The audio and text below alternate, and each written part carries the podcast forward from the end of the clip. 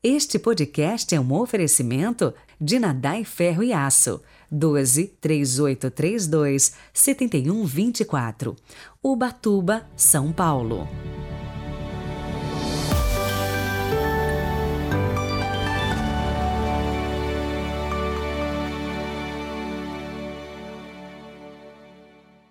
Olá, sejam bem-vindos a este sábado, 3 de dezembro de 2022.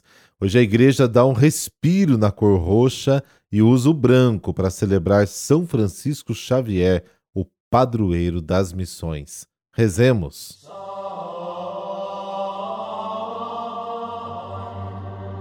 Pelo sinal da Santa Cruz, livrai-nos Deus, nosso Senhor, dos nossos inimigos.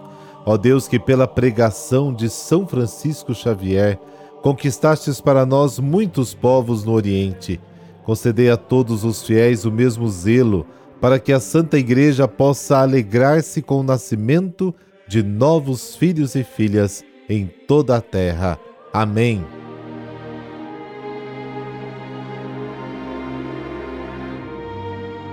Mateus capítulo 9, versículo 35 ao capítulo 10, versículo 1, de 6 a 8. O Senhor esteja convosco. Ele está no meio de nós. Proclamação do Evangelho de Jesus Cristo segundo Mateus. Glória a vós, Senhor. Naquele tempo, Jesus percorria todas as cidades e povoados, ensinando em suas sinagogas, pregando o Evangelho do Reino e curando todo tipo de doença e enfermidade. Vendo Jesus as multidões, compadeceu-se delas, porque estavam cansadas e abatidas como ovelhas que não têm pastor então disse a seus discípulos: A messe é grande, mas os trabalhadores são poucos. Pedi, pois, ao dono da messe que envie trabalhadores para a sua colheita. E chamando os doze discípulos, deu-lhes poder para expulsarem os espíritos maus e para curarem todo tipo de doença e enfermidade. Enviou-os com as seguintes recomendações: Ide antes as ovelhas perdidas da casa de Israel.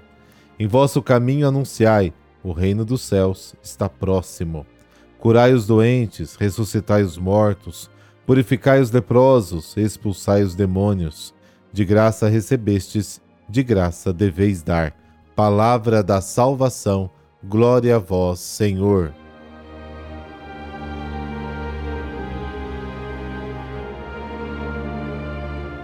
Jesus percorria muitas cidades e aldeias, ensinando nas sinagogas pregando o evangelho do reino e curando toda sorte de doenças e enfermidades.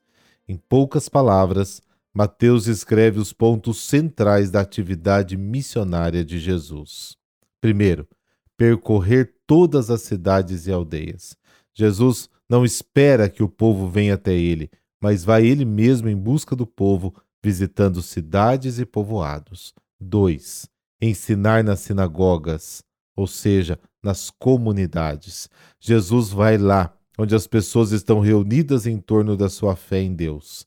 É lá que ele anuncia a boa nova do reino, a boa nova de Deus. Jesus não ensina doutrinas como se a boa nova fosse um novo catecismo, mas em tudo que diz e faz, deixa transparecer algo da grande boa nova que é Deus, o reino de Deus. Terceiro, ele cura todas as doenças e enfermidades. Vendo as multidões, teve compaixão delas, porque estavam cansadas e exaustas, como ovelhas sem pastor. Jesus acolhe as pessoas como elas estão, doentes, esgotadas, cansadas. Comporta-se como o servo de Isaías, cuja mensagem central consiste em consolar o povo. Isaías capítulo 40. A atitude de Jesus para com o povo era semelhante à do servo, cuja missão era assim definida: não gritará, nem levantará a voz, não fará ouvir a sua voz na praça, não quebrará uma cana rachada, não apagará o pavio com a chama acesa. Isaías 42. Como servo, também Jesus se emociona ao ver a situação do povo cansado, esgotado e abatido, como ovelha sem pastor. Passa a ser então o pastor, porque se identifica com o servo que disse: O Senhor deu-me uma língua de iniciado para que eu saiba dirigir os desanimados. Isaías 49. Como servo, Jesus torna-se discípulo do Pai e do povo e diz: Deixe o meu ouvido escutar todas as manhãs para que eu ouça como um iniciado. Isaías 49. E do contato com o Pai, Jesus recebe a palavra de consolação para comunicar-se com os pobres. Diante da imensidão da atividade missionária, a primeira coisa que Jesus pede aos seus discípulos é que rezem. A messe é grande, mas os trabalhadores são poucos. Rogai, pois, ao dono da messe que mande trabalhadores para a sua messe. A oração é a primeira forma de compromisso dos discípulos com a missão. Ela não vai para o túmulo com a gente, mas continua nos outros através de nós e depois de nós. Chamou a si os doze discípulos e deu-lhes o poder de expulsar os espíritos imundos e de curar toda sorte de doenças e enfermidades. A segunda coisa que Jesus pede aos discípulos não é que comecem a ensinar doutrinas e leis, mas que ajudem as pessoas a vencer o medo dos espíritos imundos e ajudem na luta contra as doenças. Hoje, quem mais assusta o povo são até certos missionários que os ameaçam com o castigo de Deus e com o perigo do diabo. Jesus faz o oposto. Mas, se eu expulso os demônios pelo dedo de Deus, logo chegou a vós o reino de Deus. Lucas capítulo 11.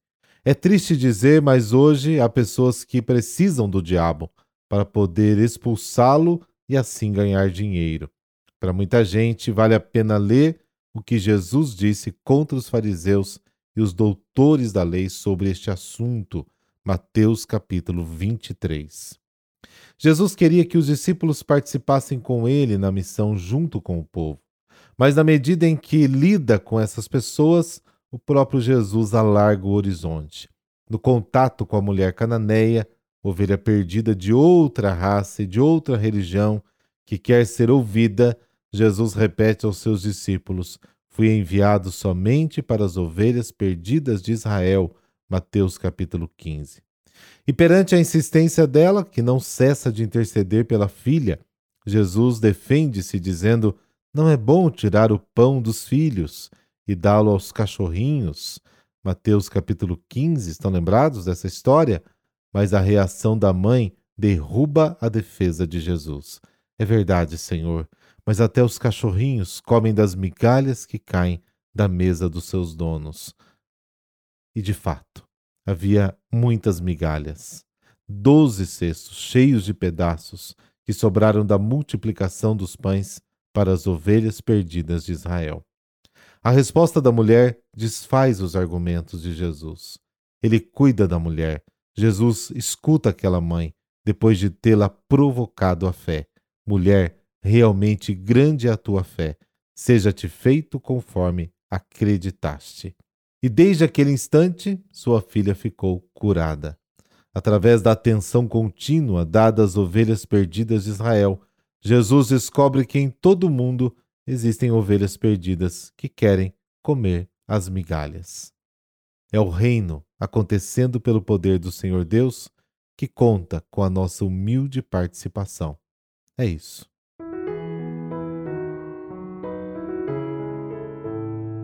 São Francisco Xavier, ele nasceu na Espanha em 1506, sendo filho de uma família nobre, estudou na Universidade de Paris.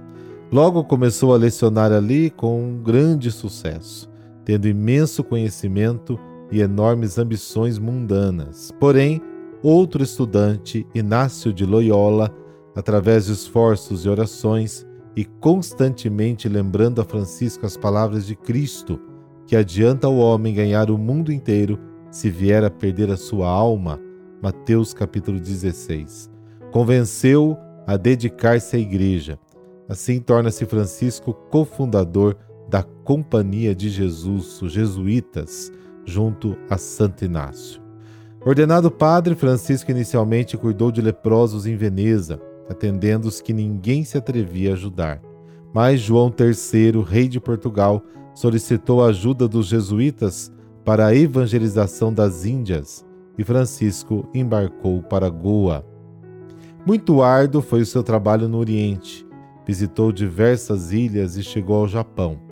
Desdobrou-se na evangelização e batismo dos nativos, fundou também comunidades.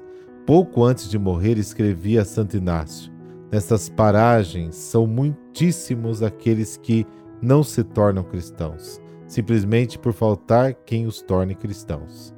Veio-me muitas vezes ao pensamento ir pelas academias da Europa e em toda parte gritar como louco e sacudir aqueles que têm mais ciência do que caridade, aclamando: Ó, oh, como é enorme o número dos que são excluídos do céu por vossa culpa.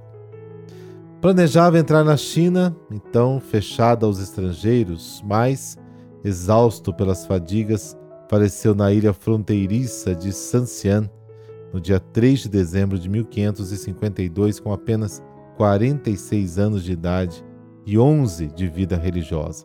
É patrono das missões entre os fiéis.